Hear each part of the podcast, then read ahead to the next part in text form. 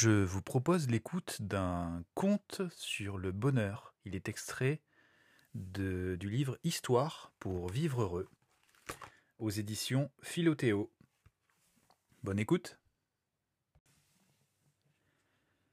En plein cœur de la Sibérie, au nord de la Grande Russie, vivait une vieille, vieille babouchka qui connaissait le secret du bonheur. Depuis des années, cette babouchka allait de village en village pour dévoiler son secret à qui voulait bien l'entendre.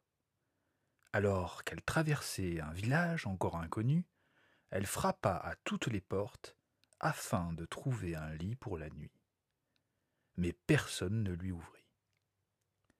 Ces gens restent chez eux, ils ne savent pas être heureux, se dit-elle.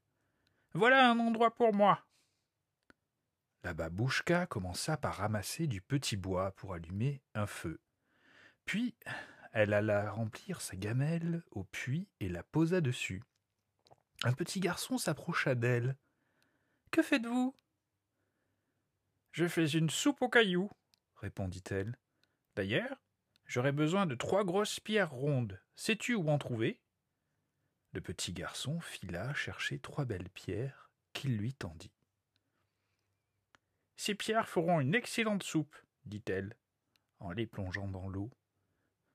Dommage qu'on ne puisse pas en faire beaucoup dans cette gamelle.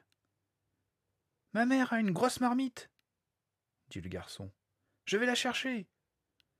Alors qu'il prenait la marmite, sa mère lui demanda ce qu'il faisait. Il y a une babouchka sur la place du village. Elle fait une soupe aux cailloux. Une soupe aux cailloux? songea-t-elle. J'aimerais bien voir ça. La mère suivit son fils sur la place du village, puis, intrigués par la scène, les villageois sortirent un à un de chez eux. Évidemment, précisa la babouchka, la vraie soupe aux, cailloux doit être assaisonnée avec du sel et du poivre. Mais je n'en ai pas.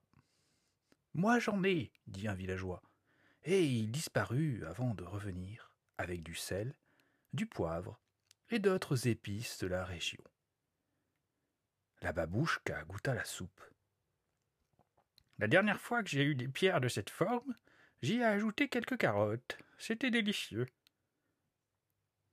Des carottes? demanda une autre femme. Je crois que j'en ai une ou deux chez moi. Je vais voir. Et la femme revint avec un panier rempli de carottes, ainsi que deux beaux choux qu'elle se pressa de jeter dans la marmite. Hum, soupira la babouchka. Quel dommage que je n'ai pas d'oignons, ce serait si bon. Oh oui, dit un fermier. Je cours en chercher. Et petit à petit, chacun apporta de quoi enrichir la soupe. Quand l'un avait à cœur de donner, le suivant donnait plus encore. Poireaux, tomates, saucisses, lard fumé. La soupe dégageait à présent une délicieuse odeur. Enfin, la babouchka déclara La soupe est prête. Tous se réunirent alors autour d'une grande table, apportant avec eux pains et boissons. Quel festin Au village, on n'avait jamais vu ça. Après le repas, chants et danses se prolongèrent jusque tard dans la nuit. Le village avait retrouvé le bonheur et la joie, grâce à trois cailloux et une vieille, vieille babouchka.